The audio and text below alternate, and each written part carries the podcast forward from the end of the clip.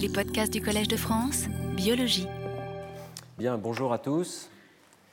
Euh, cette année, le cours sera consacré à euh, l'étude de la conscience, euh, à la suite du cours de l'an dernier qui avait été consacré, vous vous souvenez peut-être, à la profondeur du traitement de stimuli non conscients. Cette année, nous essaierons d'aborder, dans la mesure où c'est possible sur la base des données actuelles, la nature des mécanismes qui nous permettent de prendre conscience de stimuli du monde extérieur. Alors je suis conscient, si je puis dire, euh, de la difficulté euh, de ce sujet qui euh, vraiment fait partie de la pointe de la recherche actuelle. N'attendez pas des réponses définitives, mais comme il est nécessaire au Collège de France, la recherche en train de se faire dans un domaine de recherche qui est effectivement très actif.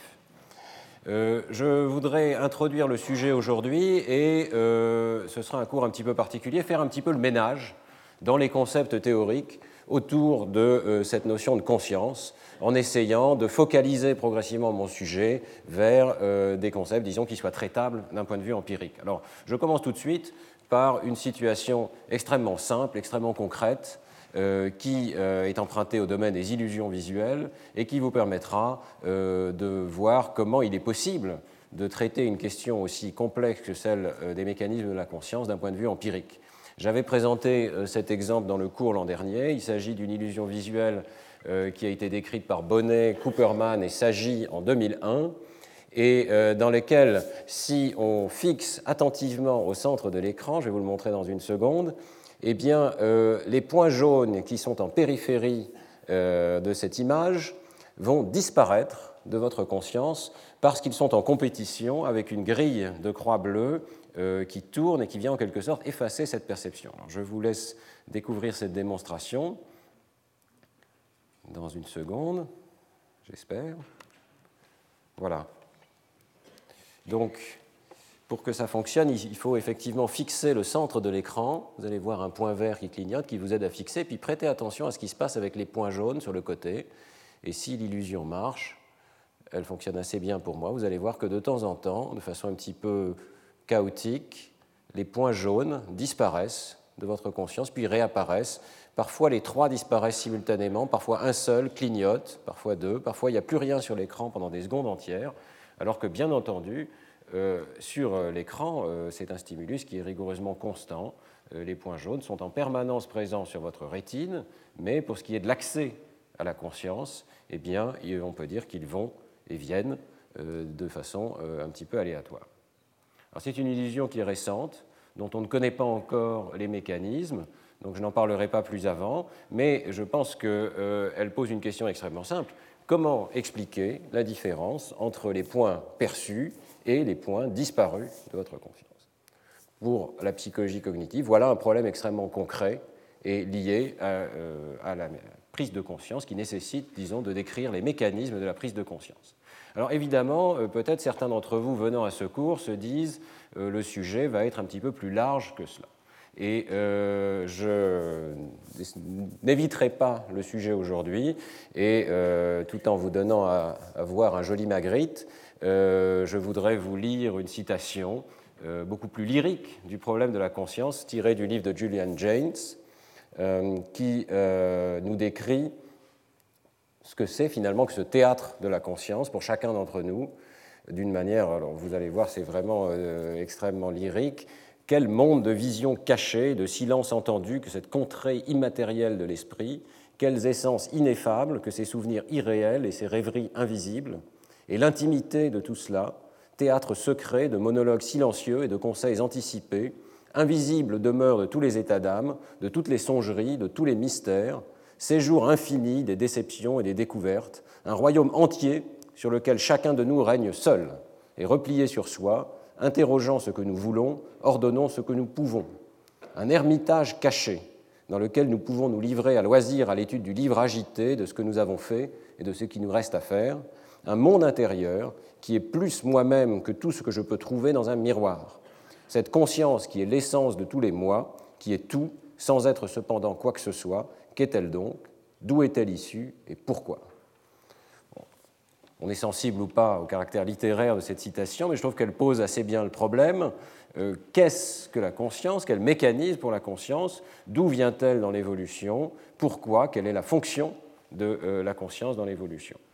Cela dit, si on commence par supposer, comme le fait cette citation, que la conscience est une essence ineffable, qu'il s'agit d'une contrée immatérielle de l'esprit, on a déjà d'une certaine manière répondu à la question d'une manière qui empêche quelque part une approche scientifique. Euh, et on va essayer de dépasser cette intuition euh, que la conscience est une essence immatérielle. Mais euh, j'en profite donc pour souligner que la nature même de ce problème extrêmement mystérieux, l'existence de ce théâtre interne ou de cet ermitage de la conscience a conduit à des solutions extrêmement diverses et parfois extrêmement étranges que je vais simplement écarter rapidement, car je n'en parlerai pas plus avant. La première, évidemment, euh, à tout seigneur, tout honneur, c'est celle de René Descartes, c'est le dualisme euh, cartésien. Euh, dualisme de substance, l'idée que, à un certain niveau, les opérations mentales, la pensée, relèvent d'une substance différente, immatérielle. Alors, je pense qu'on a beaucoup trop insisté dans les sciences cognitives sur les erreurs de Descartes et pas assez sur les contributions de Descartes. Donc je m'empresse de corriger le tir. C'est vrai qu'il y a cette contribution particulière du dualisme de substance. C'est vrai aussi, et c'était déjà reconnu euh, par William James euh, de façon très nette, que Descartes est en fait l'un des psychologues les plus matérialistes qui soient, euh, qui a souligné que Dieu a fabriqué notre corps comme une machine, et comme l'écrit William James dans la citation que j'ai relevée ici, à Descartes revient le crédit d'avoir été assez audacieux pour concevoir un système nerveux autosuffisant qui est capable de, réaliser des actes extrêmement compliqués et d'apparence intelligente. Donc Descartes n'est pas du tout euh, ce dualiste euh, que l'on conçoit au premier abord. Euh, il est clair qu'il essaye de ramener au maximum l'ensemble des opérations mentales à des opérations mécaniques avec une architecture bien particulière dont on voit un aperçu ici mais il est obligé de, voir qu'à un certain niveau, le plus abstrait, eh bien, il reste la pensée, l'âme, quelque chose d'immatériel qui doit interagir dans son modèle théorique avec euh, la glande pinéale au centre du cerveau qui reçoit les différentes informations sensorielles.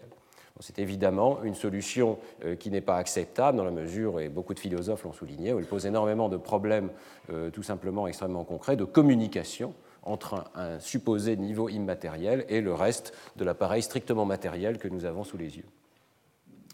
Euh, deuxième solution étrange, mais euh, ça souligne que le dualisme est toujours avec nous. C'est très difficile de sortir de cette vision dualiste de la conscience. Euh, dans un livre euh, pas si ancien que ça, Roger Penrose, physicien, propose d'aborder le problème de la conscience pratiquement dans un livre qui fait, je crois, 450 pages en parlant extrêmement peu de psychologie et de neurosciences, mais d'un point de vue extrêmement a prioriste, sur une base logique, fondée en partie sur, sur l'analyse mathématique du théorème de Gödel. Il suggère que l'esprit humain ne peut pas se réduire à un système d'axiomes, puisque nous sommes capables de voir au-delà, je dirais, du théorème de Gödel. Donc, euh, ce qu'il propose, c'est que notre esprit euh, doit obéir à des principes computationnels qui ne sont pas encore connus. Euh, il va chercher du côté de la physique quantique, qui est évidemment son domaine de prédilection. Il cherche dans le domaine de ce qu'on peut appeler la gravité quantique, qui est évidemment un domaine qui est encore complètement ouvert. il a un disciple, si on peut dire, Stuart Hameroff, qui euh, pense que certains de ces mécanismes quantiques vont se retrouver dans les microtubules qui font partie de l'architecture même de nos neurones et de nos cellules.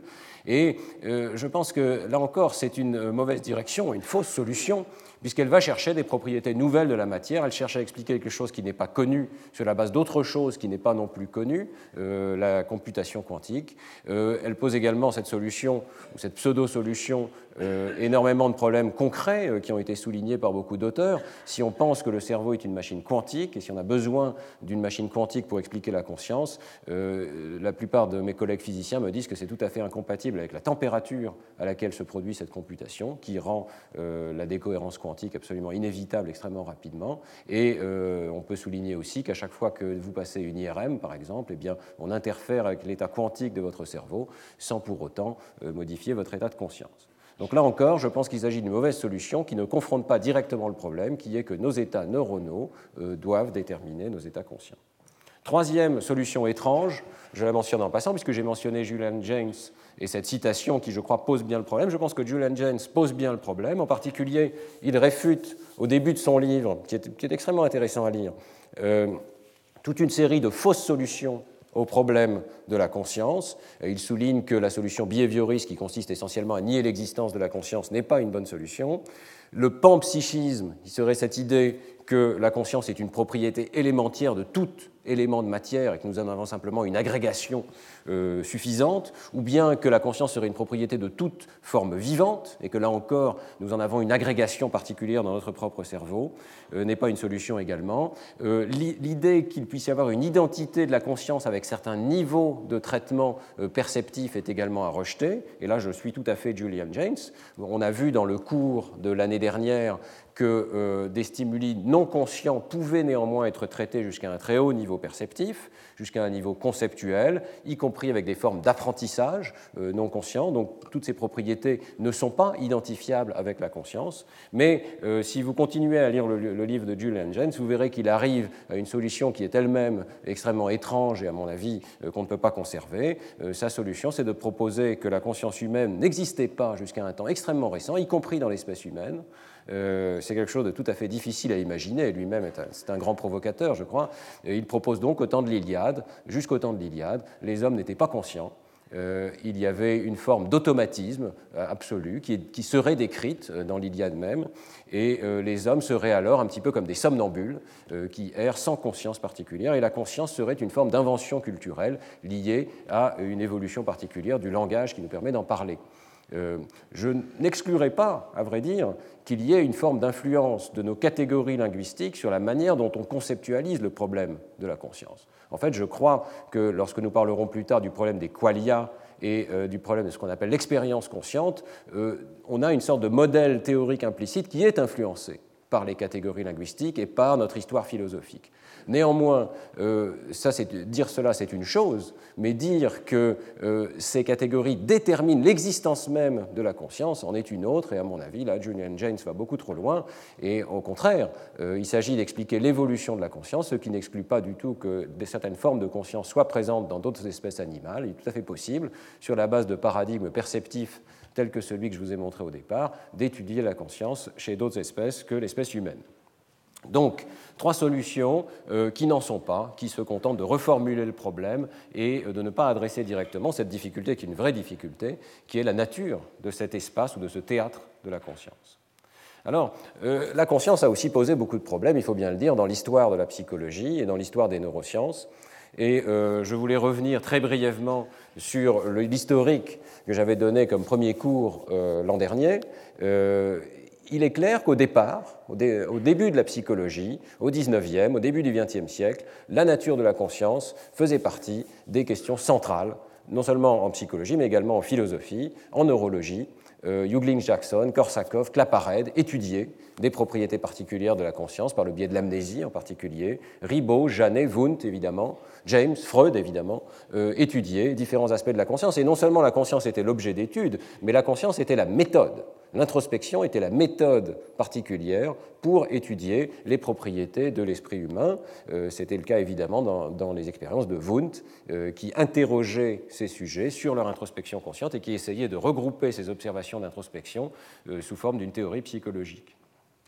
Alors comme vous le savez, la légitimité de cet objet d'étude qu'est la conscience a ensuite fait l'objet d'attaques sévères. Je vois très brièvement trois grands axes euh, suivant lesquels ce, concept a été attaqué. D'une part, la notion même que l'introspection est une bonne méthode euh, a été attaquée. Euh, l'introspection, très rapidement, n'a pas été considérée comme une méthode solide d'accès au psychisme et euh, comme une méthode d'expérimentation valide, puisqu'on trouvait des résultats relativement incohérents en fonction de la manière dont on posait les questions au sujet.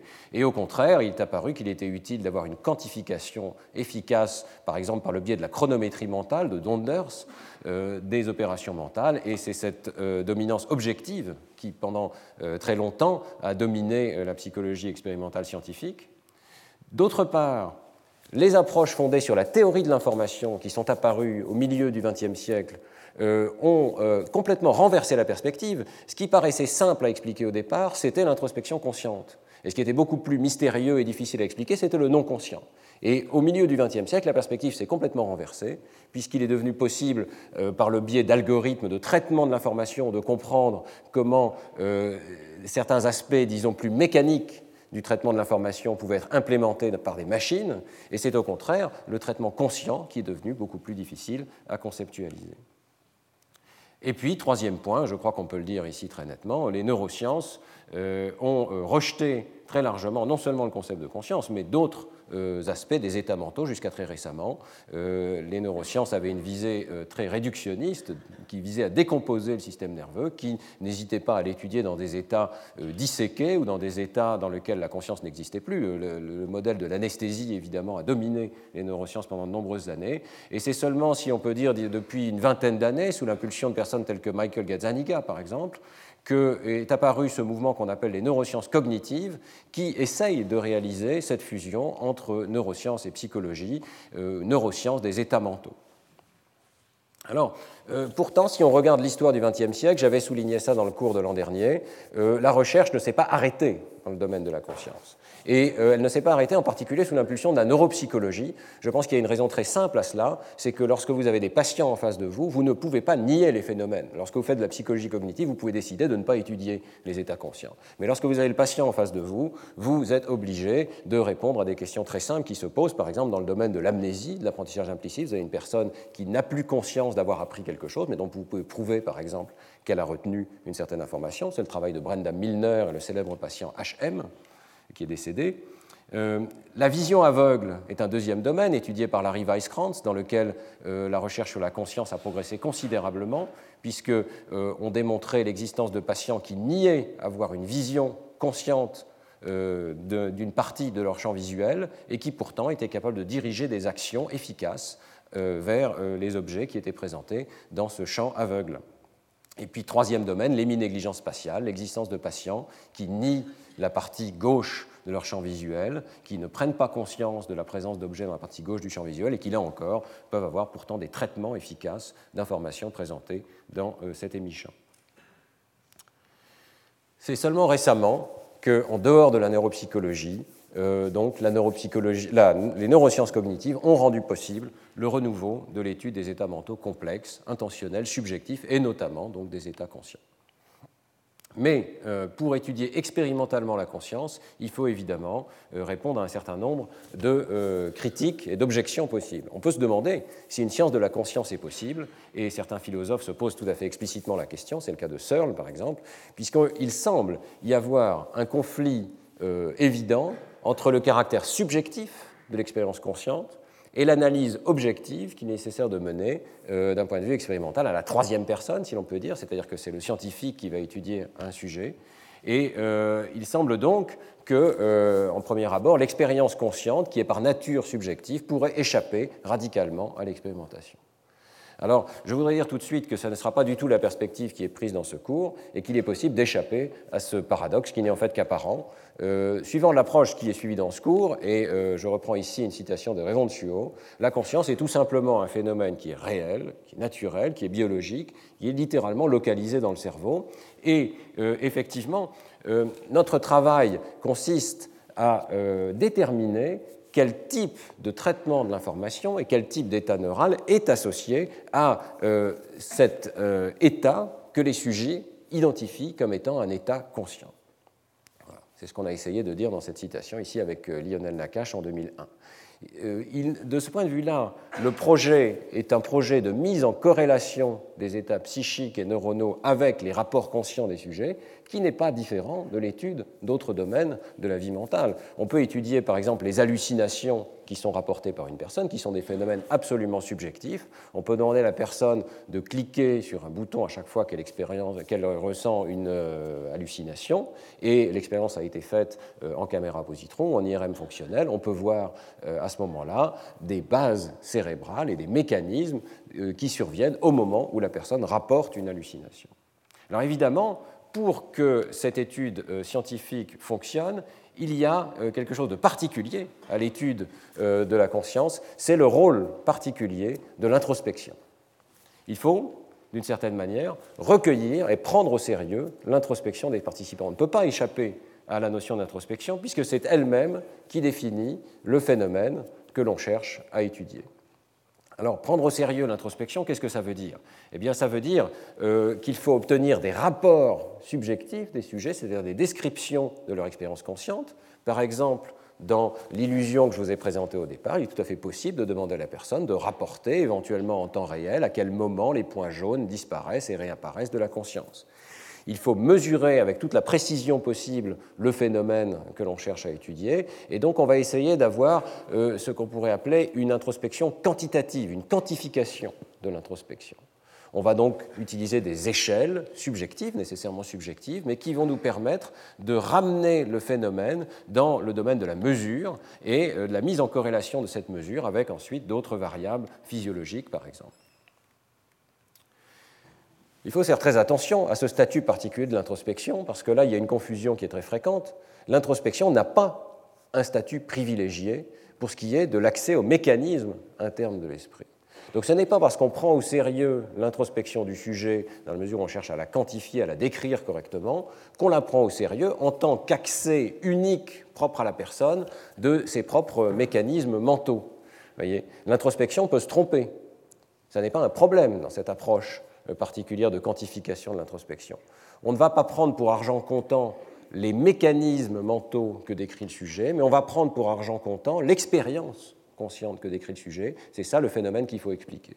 Pour prendre un exemple très simple, euh, ou peut-être très compliqué, euh, si une personne euh, dit j'ai une expérience de sortie hors du corps, j'ai l'impression de sortir de mon corps, eh bien, on prend au sérieux cette introspection dans la mesure où il y a quelque chose à expliquer, qui est cette intuition qu'à la personne que euh, son esprit se détache de son corps, mais bien entendu, on ne le prend pas suffisamment au sérieux pour penser que ça, survient réellement. Mais il y a un phénomène à expliquer, et ce phénomène sera expliqué par exemple par des personnes telles que Olaf Blanke, si certains d'entre vous sont intéressés par ce sujet des expériences de sortie hors du corps, sur la base d'un décalage par exemple entre les informations vestibulaires et les représentations centrales de l'organisation du corps dans l'espace. Donc on prend au sérieux le phénomène introspectif, mais euh, on cherche à établir des mécanismes qui permettent, euh, in fine, d'expliquer cette introspection.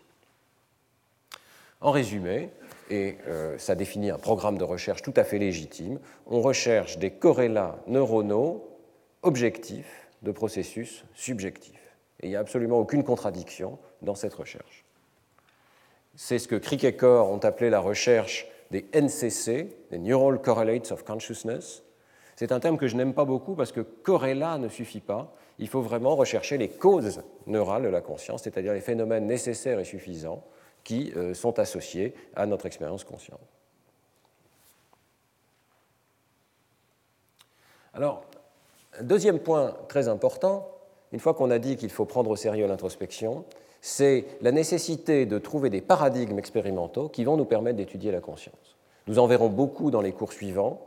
Mais je pense qu'on peut euh, dire qu'on doit à Bars, dans ce livre, Cognitive Theory of Consciousness, en 1989, euh, la prise de conscience que euh, la psychologie cognitive regorge, en fait, de phénomènes qui nous permettent d'étudier la conscience, c'est-à-dire, selon sa notion de la méthode contrastive, des paires d'événements similaires, mais dont l'un est conscient, tandis que l'autre ne l'est pas.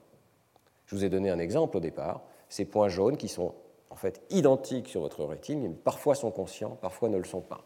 Et le livre de Bars passe en revue toute une série de phénomènes de la psychologie et de la neurologie qui euh, présentent des contrastes de ce type. On peut en donner quelques exemples, il y en a vraiment beaucoup plus que ça encore dans le livre de Bernard Bars. Par exemple, j'ai mentionné les patients atteints de vision aveugle, de blind sight, étudiés par Larry Weisskrantz en particulier, par Marc Jeanneret, eh bien, euh, chez ces patients, on peut contraster un stimulus qui est présenté dans les mi-champs normales et qui est donc perçu consciemment, et un stimulus qui est présenté dans les mi-champs aveugles et qui n'est pas perçu consciemment, mais qui éventuellement va pouvoir diriger une action.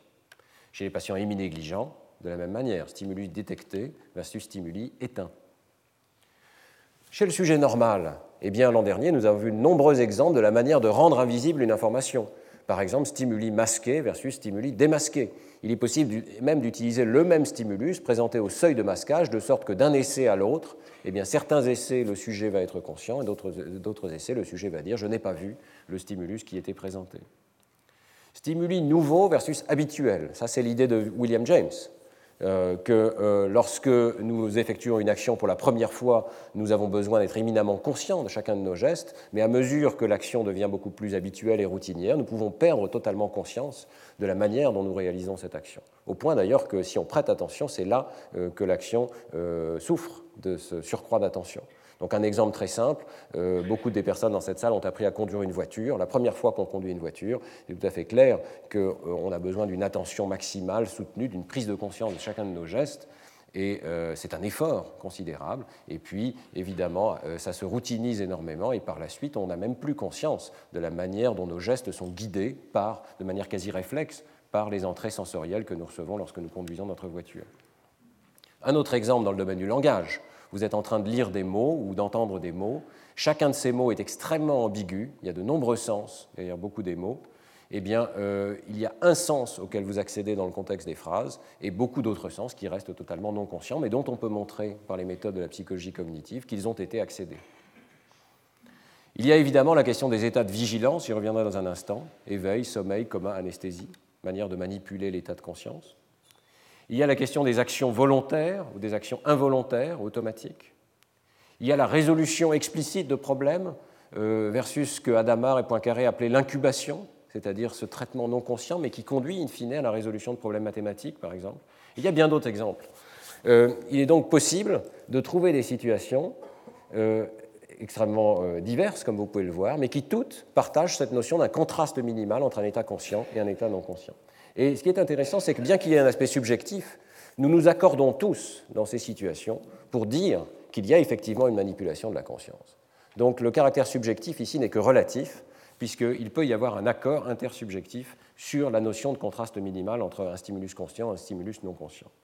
Le phénomène est donc reproductible, on peut le ramener en laboratoire, même s'il est éventuellement variable d'un essai à l'autre, et donc nécessite une mesure introspective à chaque essai. On verra beaucoup d'exemples de cela dans le troisième cours, on parlera notamment des bases cérébrales du masquage. Euh, je vais vous donner un exemple tout de suite de ce que ça donne pour vous donner une idée extrêmement concrète de ce phénomène de masquage. Ici, dans l'exemple euh, que j'ai choisi, c'est une expérience qui a été menée par Antoine Delcu au laboratoire il y a quelques années, dans lequel on flash un chiffre, vous voyez, pendant une durée extrêmement brève, 16 millisecondes sur l'écran. En soi, ça n'est pas suffisant pour rendre l'information non consciente, mais on va faire suivre ce chiffre d'un masque constitué de lettres, ici, qui sont autour du chiffre. Ce masque est présenté pendant une grande durée, 250 millisecondes, et en fonction du délai entre le chiffre et le masque, vous allez voir que l'on peut manipuler euh, votre conscience. Je vais vous montrer cette démonstration. Je ne sais plus si je l'ai déjà montré dans un cours précédent.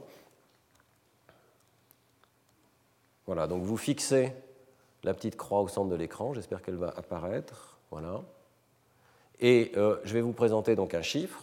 Ensuite, il va y avoir un blanc. Et ensuite, ce masque formé de lettres qui, apparaissent autour du chiffre en question. Euh, pour vous aider à fixer, il y a cette euh, forme de convergence au centre de l'écran. Et donc là, avec 300 millisecondes de délai, vous voyez qu'on voit très bien le chiffre suivi des lettres. J'espère que vous le voyez bien. Donc 4 suivi de lettres. Je raccourcis progressivement le délai ici, et à 100 millisecondes ou même 66, vous devrez encore, je pense, voir le chiffre. 66 millisecondes, c'est vraiment la limite, et peut-être un essai sur deux, vous ne le voyez plus. Et ici, 33 millisecondes, je pense que le chiffre qui est pourtant toujours présent sur l'écran, a disparu totalement de votre conscience, et la seule chose que vous voyez, c'est la présence de lettres. Mais le chiffre est toujours là, hein, sur l'écran, et euh, on arrive de cette manière, par le masquage, à l'effacer de la conscience. Alors, si on, si on trace la courbe des rapports subjectifs des sujets, on obtient une courbe de ce genre-là en fonction de la durée de présentation des stimuli, une courbe sigmoïdale, et on va pouvoir aller rechercher, j'en parlerai dans le cours numéro 3, les bases cérébrales de, euh, ou les corrélats cérébraux, si vous voulez, de ce type de courbe, c'est-à-dire quel genre d'événements neuronaux ont cette forme particulière qui est ce qui est rapporté comme perception par les sujets. Il est clair que ce type de démonstration pose deux questions assez différentes. La première question, quelle est l'étendue du traitement des stimuli invisibles? Et la deuxième question, quelles sont les différences entre euh, euh, le traitement d'un stimulus qui reste invisible et le traitement d'un stimulus qui devient visible? Alors la première question, nous y avons largement répondu euh, dans le cours de l'an dernier. C'est la question de la profondeur du traitement subliminal. Pour résumer l'ensemble du cours de l'an dernier en une diapositive, euh, on a vu que certaines manières de rendre euh, un stimulus invisible, par exemple la rivalité binoculaire, interfèrent avec le traitement perceptif à un niveau relativement précoce dans le cerveau, et notamment dans la voie ventrale de traitement des informations visuelles. Mais par contre, on a vu que le masquage pouvait laisser même de façon non consciente, une large part de l'activation montante et du traitement euh, perceptif intacte en particulier dans la voie visuelle ventrale. Et on a vu que cette activation subliminale pouvait contacter toute une série d'étapes de traitement au niveau visuel, au niveau sémantique, au niveau de l'évaluation du stimulus et même au niveau moteur. je vous rappelle brièvement quelques-unes euh, des, observations que nous avions pu faire sur la base donc, de ce traitement subliminal. Il est possible d'activer par exemple cette région cérébrale qu'on appelle l'aire de la forme visuelle des mots, avec un mot qui est présenté d'une façon telle que le sujet n'a même pas vu qu'il y avait un mot qui était présent. Il est possible d'évoquer des représentations sémantiques du sens des nombres, de la quantité associée à un chiffre, même si le chiffre n'a pas été vu par les sujets. Il est possible d'obtenir euh, ce qu'on appelle un amorçage sémantique, par exemple la relation entre euh, les mots sofa et canapé, qui sont synonymes, et de montrer que certaines régions du lobe temporal des sujets euh, sont activées lors de la présentation subliminale d'une répétition de deux synonymes. Il est possible également de montrer que le cortex moteur des sujets est préactivé par un indice euh, non conscient. Nous avions vu également que le traitement non conscient n'est pas juste automatique, n'est pas indépendant des intentions du sujet, il n'est pas une sorte de mécanique qui se déroule d'elle-même euh, sans aucun contrôle, il est au contraire fortement affecté par l'attention que porte le sujet au stimuli, il est affecté par les instructions que l'on donne au sujet et par les stratégies qui sont déployées par le sujet pour répondre à ces instructions. Pour toutes ces questions, je vous réfère au cours de l'an dernier. Hein. Les diapositives, d'ailleurs, sont toujours disponibles sur le site euh, du Collège de France. Et euh, tout ceci nous indique, en quelque sorte, en miroir, ce que n'est pas le traitement conscient. Un traitement perceptif et même un traitement sémantique ne sont pas suffisants pour euh, dire qu'il y a une prise de conscience de la part du sujet. Par contre, ce qui était intéressant, c'est que la plupart de ces activations par des stimuli subliminaux sont de très courte durée il y a une possibilité d'apprentissage non conscient, mais l'activation elle-même a l'air de s'écrouler extrêmement rapidement sous forme d'une courbe exponentielle.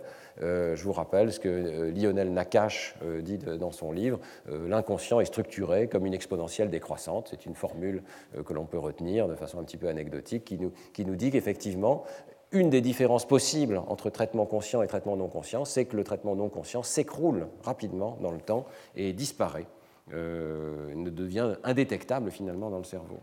Par ailleurs, nous avions vu dans le dernier cours que certains aspects de ce qu'on appelle le contrôle exécutif, le maintien de l'information, par exemple d'un essai au suivant, la combinaison flexible d'opérations mentales, semblaient requérir l'accès à la conscience dans la mesure où on ne les observait pas euh, dans des situations de traitement subliminal de l'information.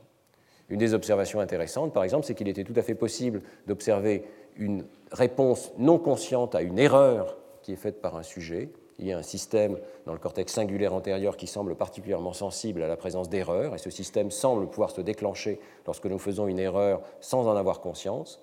Mais euh, les conséquences de cette erreur, la reprise de contrôle à l'essai suivant d'une série d'essais dans une tâche de psychologie cognitive, par exemple, n'avaient lieu que si le sujet avait pris conscience de son erreur, pas si l'erreur restait non consciente. Donc on commence à entrevoir ici, et c'était euh, le sujet du dernier cours de l'an dernier, qu'il y a un certain nombre de phénomènes qui relèvent du contrôle cognitif d'essai en essai, avec une certaine durabilité, qui semblent euh, pointer vers des fonctions spécifiques de la conscience. Et il est intéressant de voir que ces différentes fonctions relèvent en grande partie de ce qu'on appelle les opérations du cortex préfrontal, le contrôle exécutif, l'attention exécutive, et effectivement, ce sera un thème général du cours de cette année d'essayer de, voir dans quelle mesure le cortex frontal joue un rôle particulier en liaison avec euh, l'accès à la conscience. Je voudrais juste vous donner un exemple aujourd'hui, puisqu'il s'agit en quelque sorte de faire un panorama de ce que nous allons voir dans le cours. Euh, il est tout à fait possible de créer un contraste euh, plus ou moins minimal entre un mot qui serait subliminal et un mot qui devient conscient. C'est ce que nous avions fait dans un article en 2001. ici, on présente un mot pendant une durée de 29 millisecondes, et juste avant et juste après, au même point sur l'écran, on va présenter des formes géométriques euh, qui servent de masque. Lorsque vous êtes soumis à cette stimulation, vous ne voyez pas la présence du mot radio, par exemple, qui est ici masqué. Maintenant, il suffit d'inverser la position des blancs et des masques qui précèdent et qui suivent le mot, de manière à laisser un petit peu de blanc sur l'écran avant et après la présentation du mot. C'est une bonne manipulation pour l'IRM fonctionnel, puisque vous voyez que ça laisse la, quantité totale de stimulation essentiellement constante, mais on a changé localement l'arrangement des, écrans qui sont présentés successivement au sujet. Et eh bien, ici, lorsqu'il y a un blanc avant et après le mot, vous voyez tout à fait clairement le mot. Et ça nous avait donc permis de créer un contraste minimal entre un mot euh, qui est conscient et un mot qui est non conscient, alors que tous les deux sont présentés pendant la même durée. Eh bien, lorsqu'on avait fait euh, ce contraste, euh, et on en verra d'autres exemples dans le cours numéro 3, nous avions observé d'ores et déjà un certain nombre de signatures hypothétiques d'un traitement conscient. Dans l'image de droite ici, vous voyez des activations qui sont évoquées par le mot masqué, donc non conscient, et on avait effectivement répliqué ici l'observation obtenue auparavant par le phénomène d'amorçage qu'il est possible d'avoir des activations de la région de la forme visuelle du mot, donc un traitement orthographique du mot en l'absence de conscience d'avoir perçu un mot. Mais on avait également observé que lorsque le mot devient visible, lorsque le sujet en prend conscience, il y a un immense changement dans la quantité d'activation euh, qui est observée en IRM fonctionnel. Euh, d'une part, vous voyez qu'il y a un certain nombre de régions cérébrales, un réseau euh, cérébral qui apparaît, qui n'est pas vu dans la situation de traitement non conscient, en particulier la région frontale inférieure gauche ici, la région dite de Broca, l'insula antérieure également, la région frontale mésiale et la région pariétale inférieure. D'autre part, on voit que même au sein de la même région, ici la région de la forme visuelle des mots dans le gyrus fusiforme gauche, eh bien, la prise de conscience, le fait que le mot soit visible, se traduisait par une amplification absolument remarquable euh, d'un facteur 12 de l'activation évoquée par le même mot présenté pendant la même durée. Donc ici, on a deux corrélats possibles de la conscience, l'amplification de l'activité des processeurs pertinents, l'entrée en activité d'un réseau pariéto-frontal global. Dans la suite du cours, j'essaierai de vous montrer que euh, ce type de phénomène est assez reproductible et euh, peut constituer en quelque sorte une signature d'un traitement conscient. Alors, ça nous amène aux questions qui seront abordées dans le cours de cette année. Euh, évidemment, quelle différence de traitement mental et cérébral distingue un stimulus conscient d'un stimulus non conscient? Donc, la question des signatures de la conscience mais euh, tout de suite également la difficulté d'isoler l'accès à la conscience des autres opérations cognitives qui surviennent quasiment simultanément. Dans l'exemple que je viens de prendre, ce n'est pas une très bonne expérience en fait rétrospectivement parce que d'une part le stimulus n'est pas identique dans les conditions qui sont contrastées. Alors on verra que ça, on peut tout à fait le corriger, obtenir des stimuli identiques mais des essais conscients non conscients mais également le traitement n'est pas identique, puisque vous lisez le mot, vous le mémorisez, vous êtes capable de le prononcer mentalement lorsque vous êtes conscient, alors qu'évidemment, ça n'est pas le cas lorsque le mot reste non conscient. Il y a donc probablement trop de différences dans l'image que je vous ai présentée, et toute la difficulté consiste à essayer d'isoler un contraste absolument minimal entre état conscient et non conscient, sans euh, tout le fardeau, en quelque sorte, de traitements supplémentaires qui surviennent lorsqu'on prend conscience d'une information. On discutera s'il est possible d'observer de tels contrastes minimaux. Il y a ensuite la question de la temporalité. L'IRM fonctionnel que je viens de vous montrer n'est pas sensible, ou n'est pas très sensible en tout cas au déroulement temporel. Elle ne nous permet pas de suivre dans le cerveau les étapes de traitement et de dire à quel moment euh, une information devient accessible à la conscience la question du moment où nous prenons conscience d'une information est une question importante et nous verrons qu'on peut y répondre par d'autres méthodes comme la magnétoencéphalographie ou l'électroencéphalographie et que la réponse est assez surprenante puisque la conscience semble être extrêmement tardive. Nous ne sommes pas en ligne avec les stimuli du monde extérieur, mais la conscience est effectivement un espace assez détaché du monde extérieur et parfois très en retard sur le monde extérieur. Ensuite, il y a évidemment la question des architectures cognitives et cérébrales qui sous-tendent euh, ces états conscients et le rapport conscient, et la difficulté de construire une théorie de l'accès à la conscience, euh, avec en particulier euh, une difficulté première dont je voudrais parler dans le restant de ce cours de ce matin, dans les 20 minutes qui restent, quelle est la bonne manière de subdiviser les phénomènes conscients? Avant de construire une théorie, il faut, je dirais, diviser les phénomènes, comprendre ce qui appartient ensemble, ce qui doit être distingué, et il y a un certain nombre de distinctions fondamentales qui doivent être faites dans le domaine de la conscience. Donc, dans la fin de ce cours, aujourd'hui, je vais essayer de distinguer un certain nombre de concepts au sein de cette notion complexe qu'est la conscience. Et puis, dans le cours suivant, je commencerai à parler de la construction théorique. On verra qu'il y a une convergence vers une certaine construction théorique minimale de la conscience. Alors, il y a plusieurs distinctions fondamentales à faire dans le domaine de la conscience euh, si l'on veut aborder les phénomènes d'un point de vue empirique solide. La première distinction fondamentale, c'est la distinction entre état de conscience et contenu de conscience. Ce dont je vous parle depuis le départ, c'est ce qu'on pourrait appeler l'usage transitif du mot conscience, c'est-à-dire la conscience de quelque chose, la conscience d'avoir vu un mot, la conscience du mot, la conscience du chiffre. On parle ici de conscience d'accès, d'accès à la conscience. Nous avons, il y a une certaine information qui a eu accès à votre conscience et d'autres informations n'y ont pas eu accès. Il y a un autre usage du terme conscience, par exemple lorsqu'on dit le patient a perdu conscience, c'est un usage qu'on dit intransitif et euh, qui dit simplement que la capacité même de prendre conscience d'informations du monde extérieur a disparu. On parle alors, et je pense qu'on devrait bien distinguer les deux termes, euh, je préfère parler ici de niveau de vigilance, qui sont évidemment graduels et qui vont depuis la veille au sommeil, à l'anesthésie, au coma ou à l'état végétatif. Alors je parlerai peu de ce deuxième sens du terme conscience. J'en parlerai dans le tout dernier cours lorsqu'on parlera des applications cliniques de cette recherche sur la conscience, notamment donc aux patients qui sont dans un état végétatif ou qui sont dans un état ambigu du point de vue de la conscience. Je voudrais simplement mentionner rapidement qu'il existe toute une série de recherches actuelles, utilisant notamment l'imagerie cérébrale, et euh, qui s'intéressent à ces niveaux de vigilance et euh, donc pour ceux d'entre vous qui cherchent des références sur ce sujet, je vous recommande vigoureusement les travaux de Steve Loris euh, ainsi que Pierre Maquet à Liège, en Belgique, qui ont réalisé donc plusieurs de ces expériences dans lesquelles, par la caméra positron ou par l'IRM fonctionnel, on peut étudier quel euh, type d'activité ici corticale change euh, lorsque une personne euh, tombe dans un sommeil à ondes lentes, par exemple, est en état d'anesthésie ou est en état végétatif, ou au contraire ressort d'un état végétatif et récupère la conscience. Et euh, ce qui est intéressant dans l'image que je vous présente ici, et la raison pour laquelle je vous la présente en introduction, c'est qu'on voit qu'effectivement, il y a une diminution du métabolisme extrêmement global dans le cortex, mais avec certaines régions qui ont, je dirais, une diminution beaucoup plus importante que les autres. Et ces régions, euh, ont tendance à être organisés sous forme de vastes réseaux pariétofrontaux qui ne sont pas sans rappeler les réseaux de l'image précédente que je vous ai montrée. On retrouve la notion qu'un réseau pariétofrontal extrêmement distribué, hein, vous voyez qui implique de très nombreuses régions du cortex frontal, du cortex pariétal et également ici des régions associatives du cortex temporal, ainsi que euh, ces régions euh, moins bien connues ici de la ligne médiane du cerveau, du précuneus en particulier, et que toutes ces régions ont tendance à s'écrouler simultanément dans ces différents états dans lesquels il y a perte de la vigilance du sujet.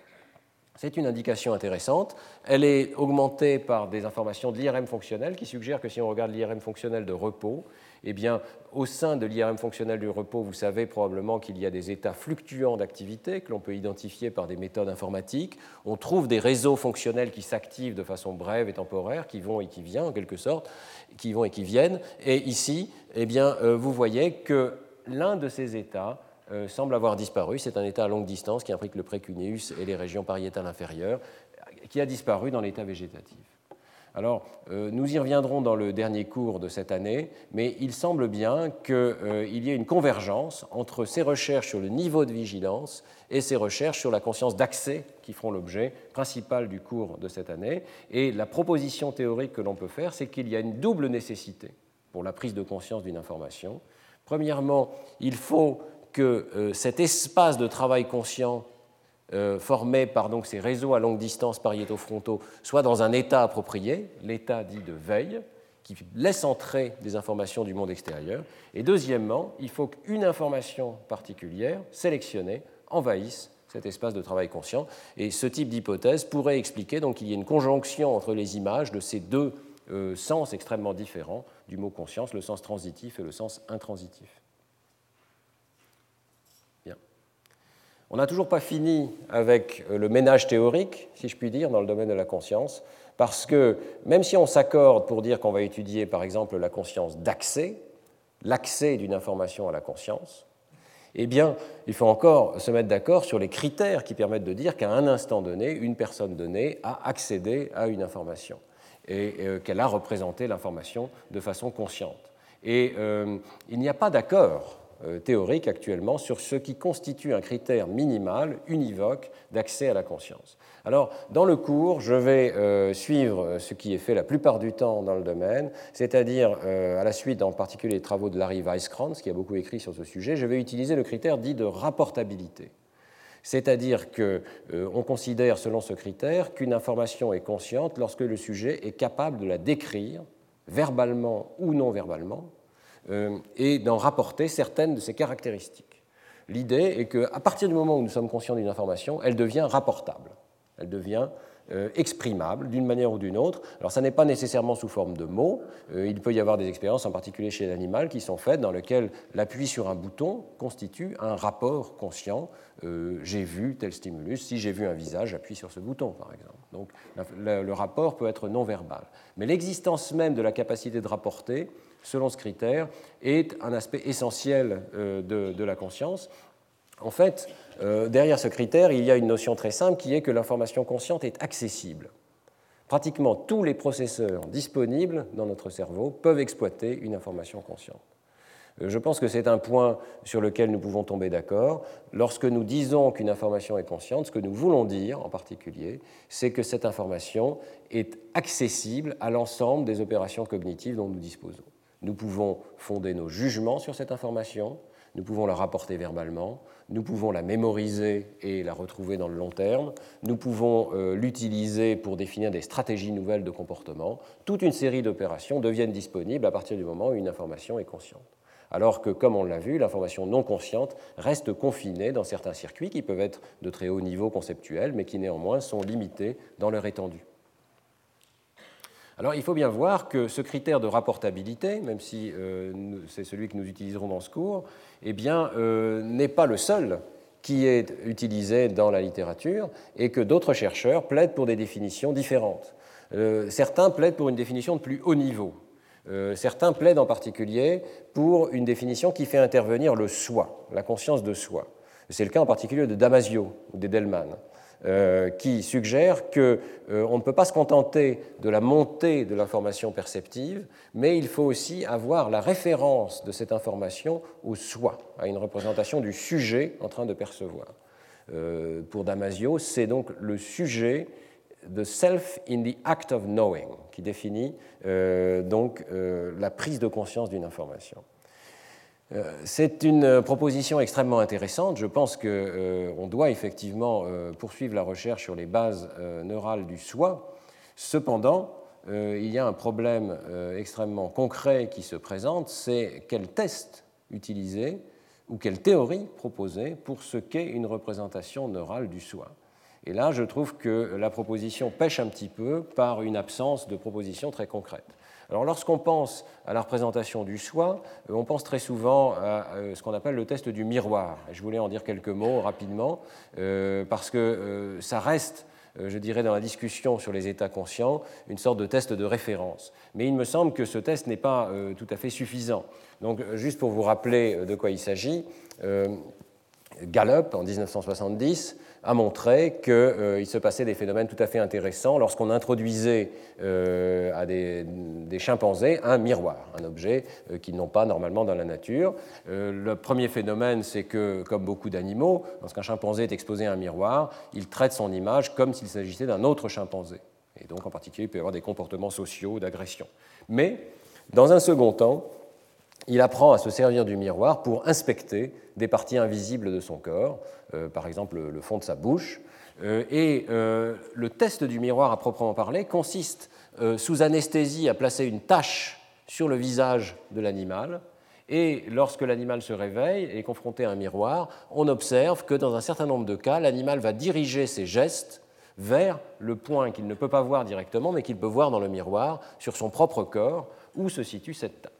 Alors l'idée, euh, c'est que lorsque un animal a ce comportement aussi élaboré, eh bien, euh, il euh, a nécessairement, en quelque sorte, une représentation de son propre corps, et il a aussi une représentation du fait que c'est lui qui apparaît dans le miroir. Donc il y a là un test de la représentation de soi. Euh, ce test a été beaucoup utilisé et je pointe en particulier vers euh, une réplication récente chez une espèce où c'est un peu difficile de présenter des grands miroirs, l'éléphant d'Asie. Hein. Euh, il y a des vidéos tout à fait intéressantes sur Internet où on voit effectivement cet éléphant. Vous voyez qu'il y a une petite croix ici sur son visage et avec sa trompe, il va tâter en fonction de la manière dont il peut voir cette croix dans le miroir. La question qui se pose, c'est que mesure exactement ce test? Il y a un débat. Il n'y a pas de modèle théorique minimal des représentations mentales qui sont nécessaires à la réussite de ce test. Et de ce point de vue-là, euh, je trouve que ce test est critiquable parce qu'il n'est pas, euh, on pourrait dire, analytique. Il ne permet pas d'aller plus loin et de disséquer progressivement quelles représentations mentales minimales sont nécessaires. Euh, alors, euh, ça conduit à un débat, et en particulier Cecilia Hayes, euh, en 1995, suggère qu'il n'est pas du tout nécessaire d'avoir une représentation explicite du soi pour réussir ce test, qu'en fait ce test nécessite simplement une sorte de mise en corrélation des gestes que l'on fait avec ce que l'on perçoit dans le miroir. Euh, on peut discuter hein, de savoir si cette interprétation est correcte, mais selon cette interprétation, l'animal génère spontanément toute une série de comportements moteurs. Certains de ces comportements moteurs conduisent à des changements de l'image dans le miroir, et l'animal apprend à faire la corrélation entre ce qu'il voit et ce qu'il fait, et il apprend en particulier que certains des gestes qu'il fait vont conduire à euh, toucher le point en question qui est vu dans le miroir, et qui peut être particulièrement intéressant parce qu'il y a une tâche à cet endroit-là. Euh, une observation intéressante que Cecilia Rice propose euh, à l'appui de, son modèle, c'est que, euh, curieusement, la réussite au test décroît avec l'âge du chimpanzé. C'est-à-dire que les jeunes chimpanzés réussiraient mieux que les chimpanzés plus âgés. Alors on peut penser qu'il s'agit de conscience, plus on est âgé et plus on prend conscience. et au contraire, pour Cecilia Rice, l'idée c'est que les jeunes chimpanzés génèrent des comportements d'exploration beaucoup plus élaborés, beaucoup plus nombreux, et que euh, donc si le jeune chimpanzé réussit mieux, c'est simplement non pas parce qu'il a une meilleure conscience de soi, mais simplement parce qu'il explore euh, plus euh, son propre corps, il est capable de mieux mettre en corrélation ses gestes avec ce qu'il voit dans le miroir. Bon, moi, je ne suis pas particulièrement convaincu hein, de cette interprétation de Cecilia Rice, mais je trouve qu'elle a au moins le mérite d'essayer de proposer une interprétation concrète euh, implémentable en quelque sorte de ce que c'est que le test du miroir. On ne peut pas se contenter de dire moi, quand je me regarde dans un miroir en tant qu'être humain, j'ai une représentation de moi, alors euh, les animaux qui, passent le même test ont nécessairement une représentation d'eux-mêmes. Euh, je pense que là, il y a une inférence théorique qui va bien au-delà de ce que les données proposent. Mais pour revenir donc à cette notion d'une référence au soi comme jouant un rôle essentiel dans la prise de conscience, il n'y a pas pour l'instant, à ma connaissance, de critères empiriques ou expérimentaux qui permettent de dire qu'est-ce que c'est que cette fameuse référence au soi. Il y a des propositions théoriques intéressantes qui sont faites par Damasio et par Edelman, j'y reviendrai dans le prochain cours, mais euh, elles ne constituent pas pour l'instant un programme de recherche effectif qui permette de dire, voilà, dans telle condition expérimentale, il y a une référence au soi, dans telle autre condition expérimentale, il n'y en a pas. Euh, D'autres définitions de la conscience euh, sont euh, également très intéressantes à discuter. Euh, je le ferai très brièvement. J'espère que j'y reviendrai, je pense, dans le cours de l'an prochain. Euh, il s'agit euh, pour ces chercheurs de dire que la conscience d'accès ne suffit pas, il ne suffit pas d'avoir accès à l'information pour dire qu'une personne est consciente, il faut avoir des phénomènes qu'on pourrait appeler d'ordre supérieur, une conscience d'ordre supérieur. Alors pour David Rosenthal, une information est consciente lorsque nous sommes capables de formuler des propositions de niveau supérieur sur cette, sur cette prise de conscience. Nous sommes capables de dire j'ai conscience d'avoir vu euh, tel stimulus. Nous formulons donc euh, des pensées qui incluent le fait même d'avoir pris conscience.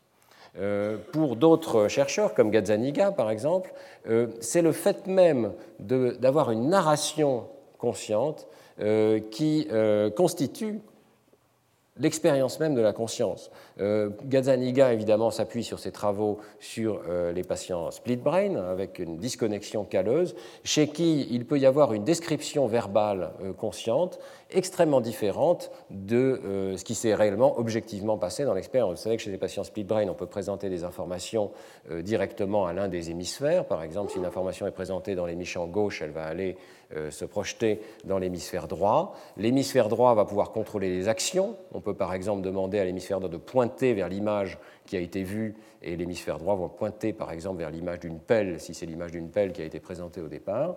Et ce qui est tout à fait curieux dans l'observation de Gazzaniga, c'est qu'il observe que euh, le patient, euh, verbalement, va formuler une interprétation euh, largement fictive de ce qu'il a fait. Il va dire, par exemple, oui, j'ai pointé vers la pelle parce que j'ai vu l'image d'un poulet, ce qui est effectivement été présenté dans l'hémisphère droit et donc dans l'hémisphère gauche, et il faut une pelle pour nettoyer le poulailler.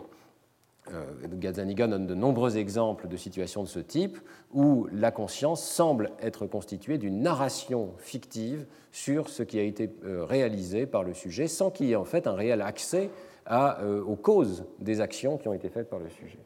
C'est ce que Lionel Nakache appelle une fiction narrative, et euh, le livre de Daniel Wegner, qui est également très intéressant, suggère que euh, les sujets normaux, nous tous, sommes également, soumis à euh, une forme d'illusion de conscience.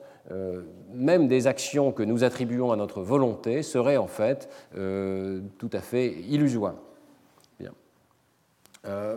Il y a un point de vue encore supérieur qui est proposé par Chris Fries, qui dit que la fonction même de la conscience, c'est euh, une fonction sociale. Nous créons ces narrations.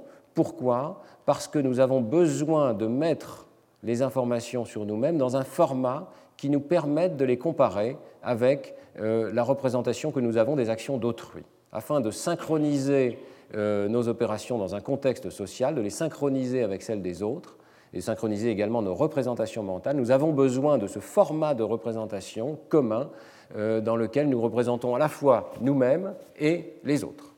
Euh, donc il y aurait une fonction éminemment sociale de la conscience. Et il ne suffirait pas, évidemment, dans ce cas-là, de euh, dire que l'information est accessible, il faut aussi qu'elle ait été représentée dans ce format qui permette de la comparer avec ce que pensent les autres.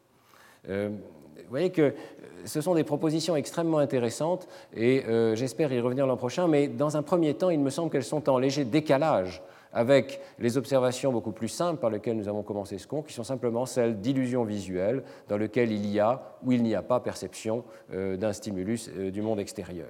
Il est possible que nous ayons besoin d'une narration mentale pour représenter que nous avons perçu ce point jaune, mais il me semble que nous n'avons pas besoin de faire une telle narration en permanence. Lorsque nous sommes simplement soumis à des stimuli tels que celui avec lequel j'ai commencé ce cours, eh bien, nous voyons ou nous ne voyons pas, nous ne sommes pas en train en permanence de réfléchir à, la manière dont nous avons perçu ou nous n'avons pas perçu. Nous ne sommes pas en train de formuler des pensées de second niveau en permanence. Nous pouvons les formuler. Il est intéressant que nous puissions les formuler. À mon avis, ça fait partie de euh, cette capacité euh, d'accessibilité de l'information consciente, mais il ne me semble pas personnellement qu'il faille euh, faire de cette capacité de formuler des pensées d'ordre supérieur un critère indispensable de l'accès à la conscience à un instant donné. Alors, je vais terminer ce cours avec quelques minutes de retard, j'espère que vous m'en excuserez, en mentionnant rapidement un autre aspect qui est au contraire une proposition de plus bas niveau concernant la conscience. Selon euh, les personnes qui défendent ce concept de conscience phénoménale, le critère de rapportabilité et d'accessibilité de l'information est trop élevé et il existe des phénomènes conscients qui ne seraient pas rapportables, qui ne seraient pas accessibles. Euh, c'est ce qu'ils appellent la conscience phénoménale. Alors, il est assez difficile de parler de ce phénomène, euh, puisque l'idée, précisément, c'est qu'il y a des phénomènes d'expérience consciente qui sont subjectifs, qui sont riches, qui sont personnels, qui sont uniques et qui peuvent sembler totalement ineffables, qui sont donc difficiles à décrire verbalement. Euh, penser, euh, les personnes qui croient à ces états euh, essayent de définir des conditions dans lesquelles nous avons tous une espèce d'intuition de phénomènes conscients. Par exemple, lorsque nous regardons un beau coucher de soleil, il y a des couleurs tout à fait uniques qui frappent notre conscience. Lorsque nous éprouvons un frisson musical, il y a quelque chose de particulier dans la musique qui fait que nous avons une émotion particulière. Eh bien, euh, Lewis, en 1929, propose un terme particulier, le terme de qualia, euh, les qualités particulières de l'expérience sensible pour décrire ce type de phénomène.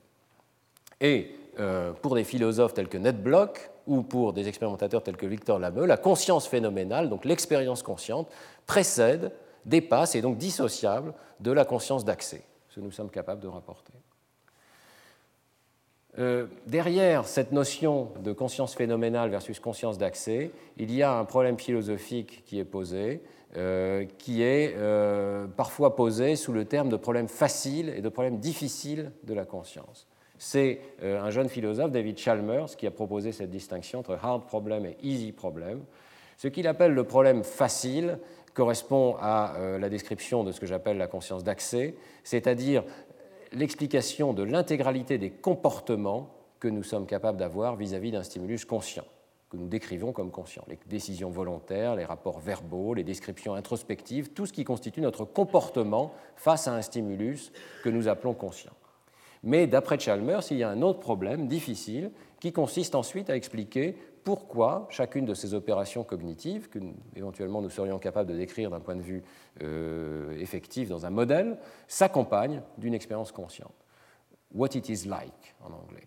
Il y a quelque chose que ça fait d'être conscient d'une certaine information.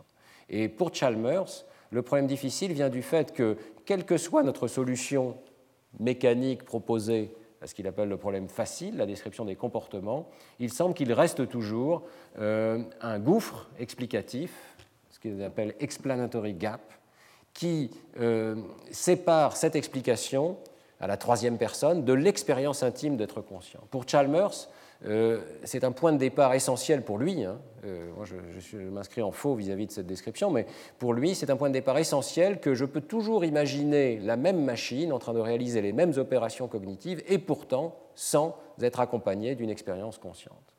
Et donc, il y a quelque chose en plus dans l'expérience consciente que la simple description de l'intégralité des comportements et des rapports subjectifs des gens ou la description de l'accès à l'information. Et euh, d'après Tom Nagel, c'est cette notion-là qui rend le problème des relations entre l'esprit et le corps particulièrement intéressante. Bien. Euh, comme nous sommes un tout petit peu en retard, je vais rapidement euh, passer en revue un certain nombre de contre-arguments. Moi, je ne crois pas que cette notion de qualia soit à même de servir un rôle utile dans la construction d'une théorie de la conscience. Il me semble au contraire que c'est une notion partiellement héritée de notre passé dualiste, et euh, à laquelle il faut essayer de résister, même si évidemment nous avons tous des intuitions euh, de euh, l'expérience consciente. Alors, le premier point, évidemment, c'est que nos intuitions doivent très souvent être révisées d'un point de vue scientifique. Et il, me semble qu'il y a une forme d'analogie avec la discussion sur l'élan vital, il y a plus d'un siècle. on pouvait tout à fait discuter la question de savoir si, même si on avait une réduction de la biologie à des mouvements de molécules, est-ce que ça serait suffisant pour rendre compte du pouvoir particulier de la vie, des mouvements particuliers des organismes vivants. Eh bien, euh, on avait des intuitions extrêmement euh, variables dans ce domaine, et certains pensaient que l'élan vital était tout à fait irréductible à une description euh, mécanique du vivant. Je crois qu'on a largement dépassé ce point de vue maintenant, et je pense qu'il en sera de même dans le domaine de la conscience.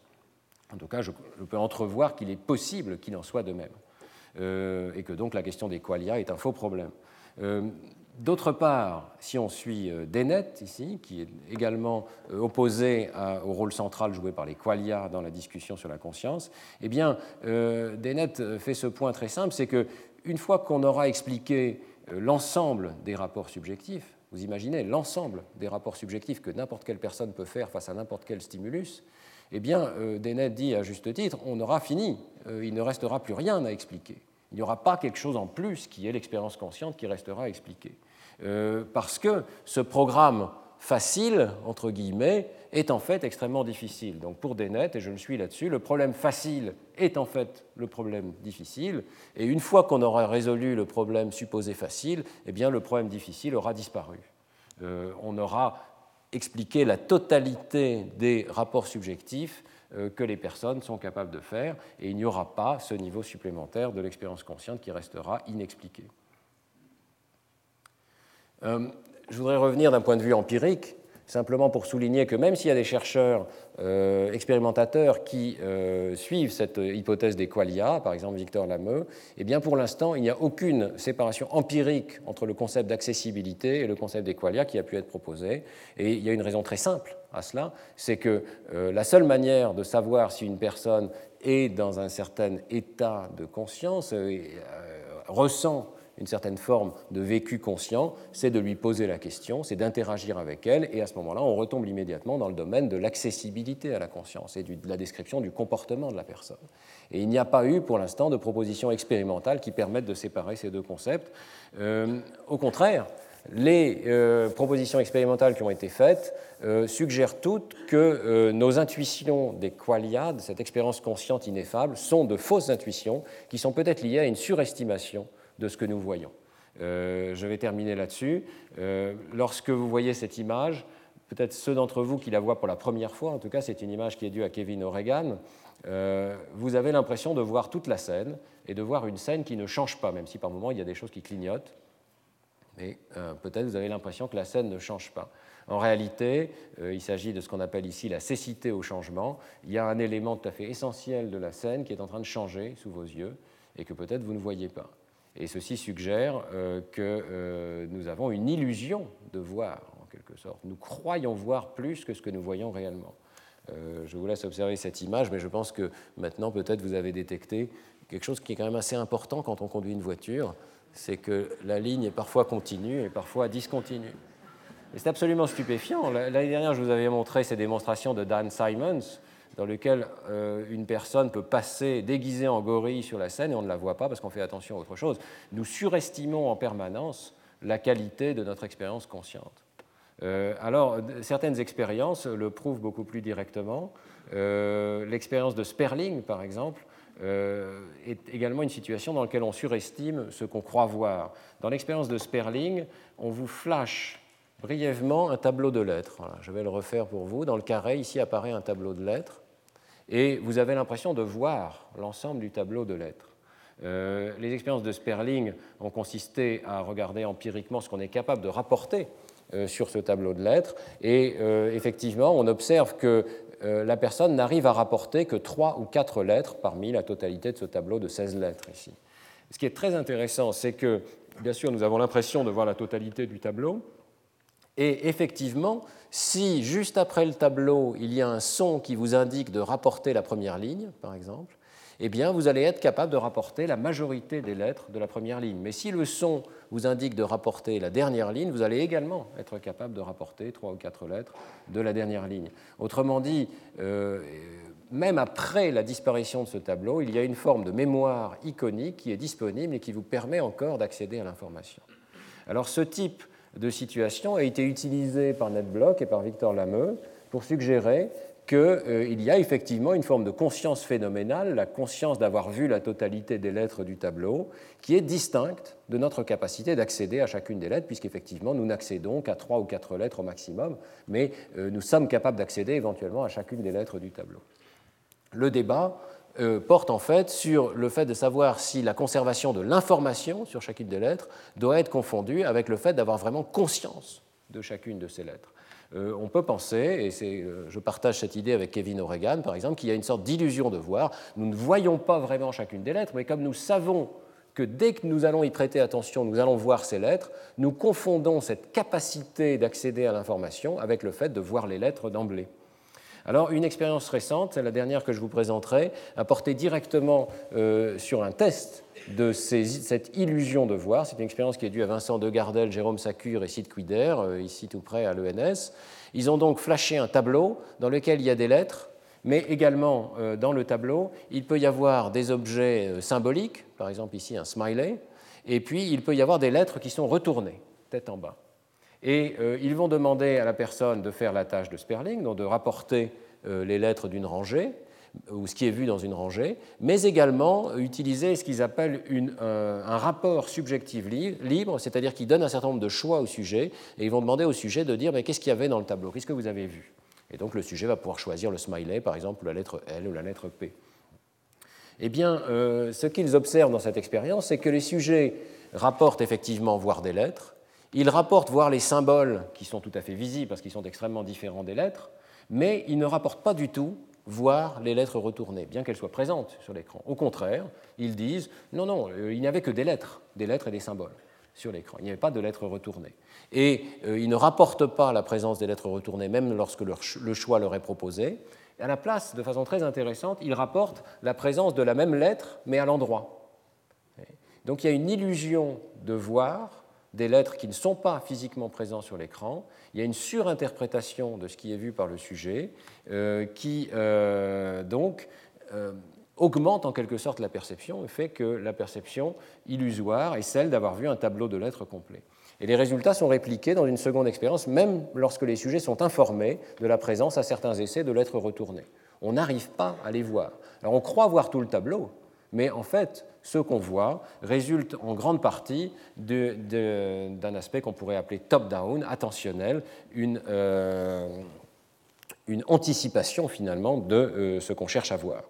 Euh, selon ces expériences, donc, l'intuition d'une conscience phénoménale riche n'est qu'une illusion, euh, ce que nous percevons est la combinaison de nos attentes et de ce à quoi nous faisons attention, et euh, sans que nous ayons bien entendu conscience de cette limitation dans notre capacité de percevoir. Et donc, euh, ces expériences suggèrent que, contrairement à cette intuition d'une expérience consciente ineffable, la phénoménologie de, de l'expérience consciente n'est ni basique ni immédiate, elle résulte en fait de notre capacité d'accéder à l'information. C'est après avoir accédé à l'information que nous pouvons dire que nous avons une certaine conscience. Évidemment, nous avons une conscience réelle de ce tableau de lettres, mais nous n'avons pas une conscience de chacune des lettres. C'est une distinction qu'il faut maintenir. Voilà, alors je termine euh, en disant simplement que, donc, après avoir fait un petit peu le ménage théorique aujourd'hui, nous nous concentrerons dans les cours suivants sur la question immédiatement abordable des mécanismes cérébraux de la conscience d'accès. Nous verrons que dans ce domaine, il y a de très grands jeux de données expérimentaux, à la fois psychologiques et d'imagerie cérébrale. Il existe également, ce sera l'objet du prochain cours, un certain consensus théorique, ça c'est intéressant, même s'il y a une variété de modèles. Hein, mais il commence à y avoir un certain consensus théorique sur les mécanismes de la conscience d'accès. Et donc, on en parlera dans le prochain cours. J'attire votre attention sur le fait qu'il n'y aura pas de cours le 19 janvier. Ensuite, nous parlerons les mardis suivants des mécanismes cérébraux du masquage visuel, des signatures de l'accès à la conscience, de la capacité de perdre conscience par inattention et du rôle de l'attention dans l'accès à la conscience, du rôle du cortex préfrontal, et nous terminerons par un certain nombre d'applications cliniques aux patients euh, dans le coma ou dans des états non communicants, type état végétatif ou euh, loctine. Euh, et j'espère euh, pouvoir consacrer le cours de l'année suivante au phénomène particulier de la représentation d'ordre supérieur, de la métacognition et de l'introspection consciente. Merci de votre attention.